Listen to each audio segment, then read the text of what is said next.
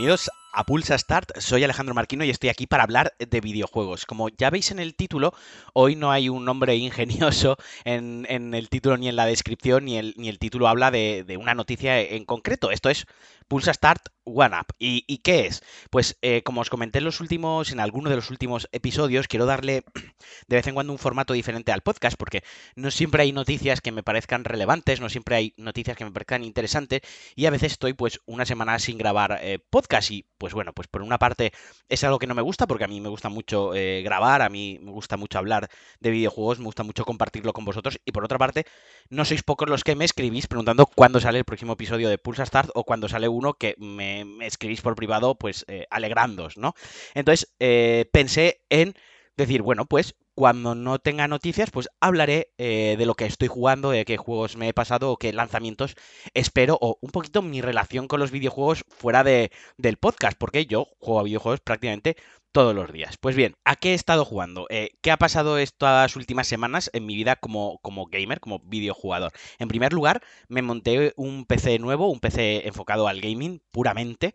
Eh, me falta llegar un componente, me falta llegar una tarjeta gráfica. No es que la que tenga ahora no sea buena, porque tengo una, R, una RTX, una NVIDIA RTX 270, que ya es un buen pepino y, combinado con el resto de componentes que tengo ahora mismo, la verdad que, que es un auténtico avión.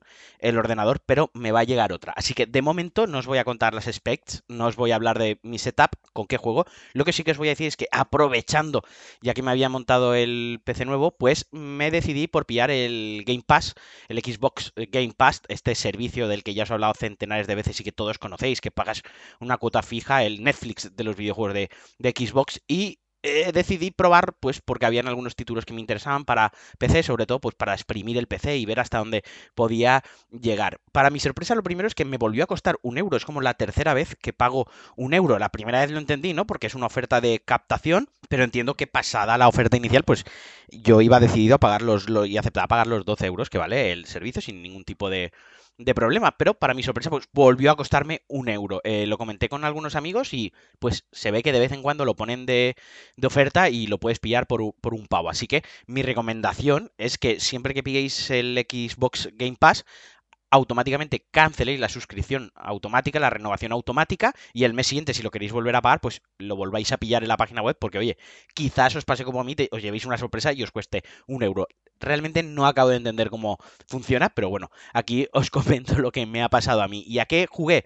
Pues principalmente me instalé dos juegos que me interesaban, además estaban en la portada muy llamativos, que era el Metro, el Metro Exodus, que ya de por sí es un buen benchmark, es una buena manera de probar y poner a tope el PC. Y por otro lado, el Forza Horizon 4. A mí Forza Horizon me parece de las mejores sagas de conducción arcade y el 4 yo todavía no lo, no lo había jugado, pues nunca llegué a pasarme el 3, aunque juegue muchísimas horas. Son juegos que tienen un contenido casi inabarcable para, para completarlo al 100% y, y son juegos de conducción pues como el FIFA, ¿no?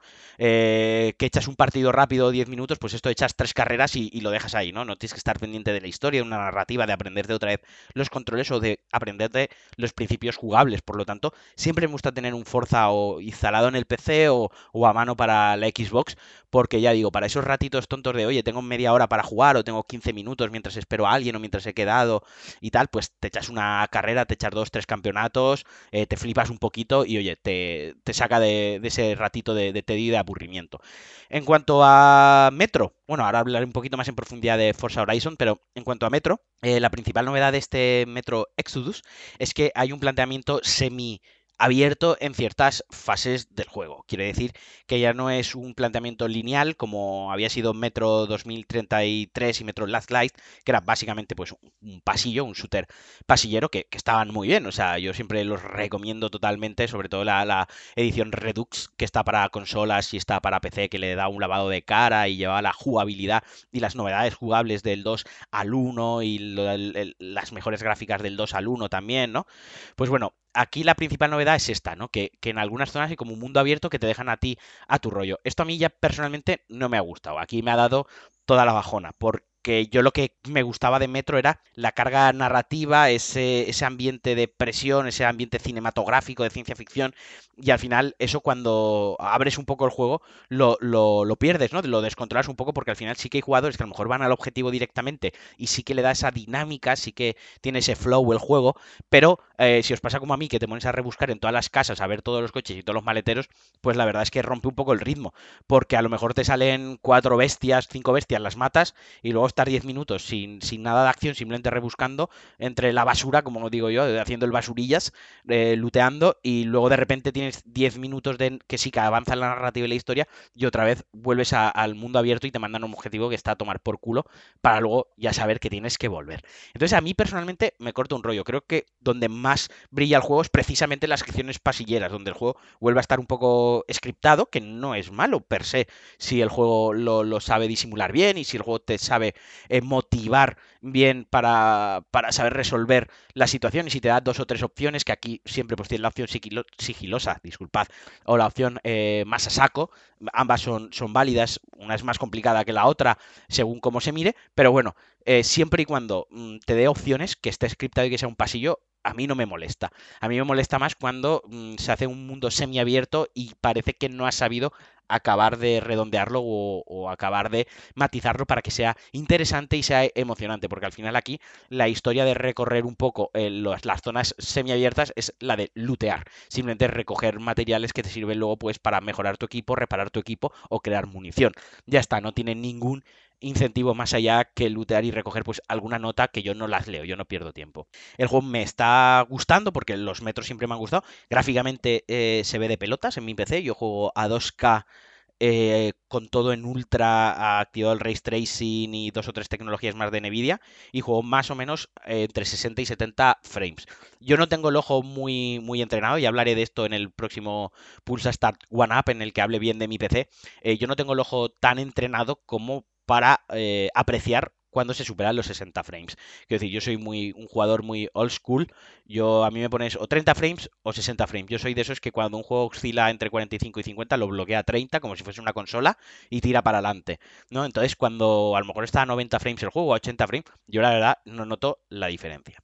Y ahora me voy a hablaros de Forza Horizon porque esta cuarta entrega cambia eh, Australia, creo que era la tercera entrega y se va a UK, al Reino Unido.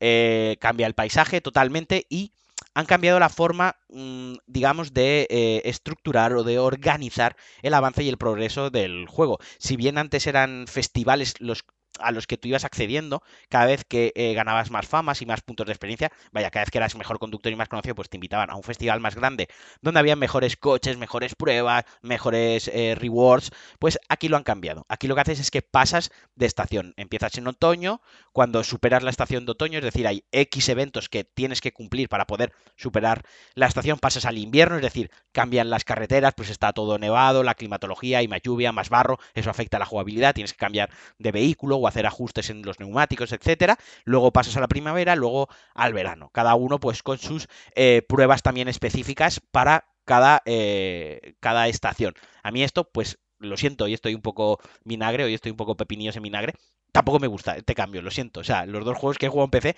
me gustan, porque me están gustando muchísimo, son juegos eh, triple A sobresalientes, pero han introducido ciertos cambios respecto a sus anteriores entregas, pues que a mí no acaban de, eh, de gustarme demasiado exceptuando este, este cambio, si obviamos este cambio, que es perfectamente obviable en la mayoría del tiempo que pasas jugando, la verdad que Forza Horizon 4 sigue siendo el arcade por excelencia de conducción a día de hoy. No hay mejor opción para un arcade de conducción que esta. Gráficamente es espectacular, rozando el fotorrealismo en algunos momentos con una iluminación bestial, con una vegetación increíble. Y además este eh, lo estoy jugando en ultra, todo en ultra, a 144 frames eh, y en 2K. Esto es lo que os comentaba, que lo juego a 144 frames, pero lo podría jugar a 60, que mi ojo, eh, mi ojo de pobre, pues no, no, no, no lo distinguiría.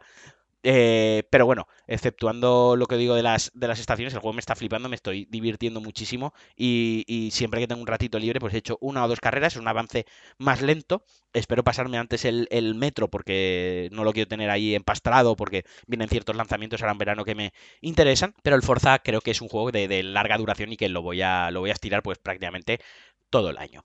Y ahora Otra cosa que estaba jugando era Final Fantasy VII Remake, lo estaba jugando en mi PlayStation.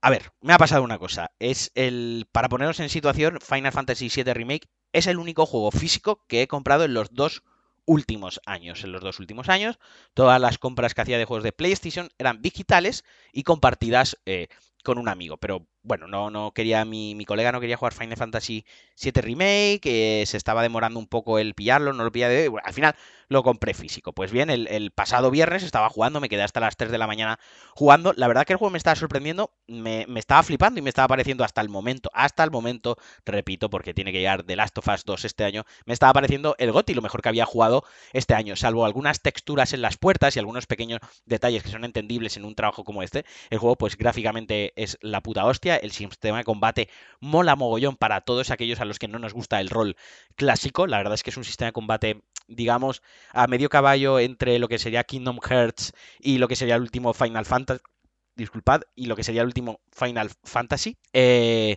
se me está secando la boca porque llevo como 11 minutos y 20 segundos hablando sin parar. Eh, con la magia de la edición podría solucionar esto, pero ya que me he lanzado, pues he decidido no parar. Total, a lo que voy, que me enrollo. Eh, me estaba gustando mucho el juego, la música es muy buena, el sistema de combate, los gráficos, Midgar es muy llamativa el recuerdo que yo tengo, el pozo que yo tengo de Final Fantasy VII, mm, esto no lo está depravando o esto no lo está alterando, sino todo lo contrario, lo está eh, mejorando y eso que yo nunca he sido un gran fan de la saga. Pero, como os decía, el viernes estuve jugando hasta las 3 de la mañana, dejé la consola en reposo y el sábado a las 10 de la mañana me disponía a retomar mi partida y cuando le di al botón PS para mm, reactivar la consola estaba en el menú principal y dije, bueno, pues se habrá rayado la consola. Pues tiene estas cosas, las consolitas a veces, pues como los PCs, pues se rayan. Tiene el sábado tonto, no pasa nada. Saco el CD, lo vuelvo a introducir y me dice disco no reconocido. Aquí ya me empieza a asustar. Digo, no me toques las narices, vamos a tener el sábado en paz. Así que lo primero que hago es reiniciar la consola. Eh, esto es muy de padre, ¿no? Es reiniciarlo. Total, que reinicio la consola, vuelvo a meter el disco y me sale otra vez disco no reconocido. Digo, vale, veamos a ver qué está pasando. Eh, cojo varios juegos más físicos que tengo en la estantería, los introduzco y todos me sale disco no reconocido. Aquí ya empiezan mis temores de, ay, se me ha roto la consola, ay, para un juego físico que compro, ay, encima del Final Fantasy VII, encima me ha roto la consola primero lo que pruebo es a restaurar la base de datos de la consola, como recomiendan en el blog de PlayStation, en el blog oficial, no funciona. Luego lo que hago es restaurar, formatear totalmente la consola, sigue sin funcionar y ahí es donde se confirman mis sospechas. El lector de PlayStation 4 Pro se me ha roto, no me lee los CDs. Puedo jugar a juegos digitales, pero nada en físico. Ahora muchos estáis pensando, eso te pasa por comprar juegos físicos, deberías comprarlo ya todo digital, y otros estáis pensando, me da puta mierda que se te rompa el lector de, de una consola. Así es, pero por suerte, o por desgracia, o como lo queráis ver, pues el reemplazo, la pieza de sustitución, la encontré, la podéis encontrar para todos aquellos que tengáis el problema como yo si buscáis un poquito, pues en eBay o en AliExpress, yo la he comprado en este caso en AliExpress, me ha costado 20 euros. 20 euros el lector más, eh, digamos, eh, el chasis donde va el lector. Porque podéis comprar por una parte el lector, era algo más barato. Creo recordar que eran como unos 9 euros más los envíos, unos 12 euros con algo solo el lector, que es lo que está roto, pero también te venden el lector con el, chasis, el esqueleto y el sistema de, engranajes. Es decir, para que solo quites el que, el que tienes puesto en la consola y pongas este y lo atornilles. O sea, muy plug and play, muy tontorrón y muy simple. Y se iba a 20 euros. Dije, pues bueno, pues por 8 euros eh, compro ya el, Me ahorro el tiempo ¿no? de, sustituirlo y luego tuve que comprar eh, la llave, una llavecita especial pues para quitar los tornillos. Ya sabéis que las consolas pues muchas veces, igual que muchos electrodomésticos y muchos eh, aparatos electrónicos llevan llaves especiales para que solo el servicio técnico pueda, pueda manipularlo, pues bueno, esa llave eh, en eBay la encontré por 1,50€ con envío incluido. Por lo tanto, la reparación pues aproximadamente estará en unos 22 euros más la media hora o los tres cuartos de hora que pueda tomarme en hacerlo bien. No es una desgracia, no es una reparación cara. Si la queréis llevar, yo estuve mirando precios eh, también para que me la reparasen. Está en torno a los 50, 60, 70 euros en tiendas donde hacen la chapucilla y te la arreglan. Así que yo valoré y dije, pues bueno, eh, como me gusta trastear, me gusta abrir la PlayStation, ya le cambié la pasta térmica el año pasado, digo, pues aprovecho, la abro, cambio el lector de CD y de paso también cambio la pasta térmica y limpio bien la consola eh, por dentro. Ahora bien, ahora solo falta que el lector me llegue antes de que salga PlayStation 5, porque mm, habiéndolo comprado en AliExpress, pues cualquiera, cualquiera sabe, ¿no? Cualquier cosa puede pasar. Y hasta aquí el Pulsa Star One Up, eh, esta edición diferente donde no hablo de noticias, simplemente os cuento qué estoy haciendo, a qué estoy jugando o, cómo se me rompe la consola. Así que valoraría mucho, apreciaría mucho y os mandaría muchos abrazos y chuchones si me decís qué os parece esta idea, qué os parece este formato, si queréis que lo haga habitual una vez a la semana, que de tres programas pasemos a dos de noticias y uno que sea lo que he estado jugando, si directamente preferís que vuelva al formato de siete minutos en noticias, porque estoy viendo que esto se me ha alargado un poquito más de lo que esperaba, si os ha aburrido o si pues os ha suscitado interés y curiosidad y os ha gustado saber un poquito más eh, a lo que suelo jugar o cómo suelo jugar. En definitiva, eh, todos los comentarios como siempre son bien recibidos. Me podéis seguir en, en, Twitter, me podéis seguir en Instagram, me podéis seguir por la calle siempre y cuando no me queráis apuñalar. Os mando un abrazo muy fuerte. Espero que tengáis un feliz martes, que lo estéis pasando bien en la fase 1 y nos escuchamos en el próximo Pulsa Start. Adiós.